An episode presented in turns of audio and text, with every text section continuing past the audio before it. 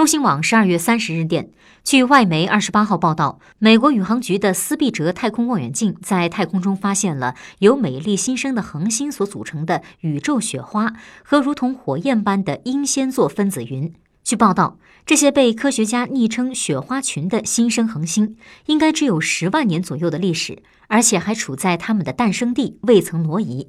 它们闪烁着粉红和红色光芒，排列成类似雪花的图案。而就在发现宇宙雪花的第二天，NASA 望远镜还捕捉到另一幅令人难以置信的图像——英仙座分子云的照片。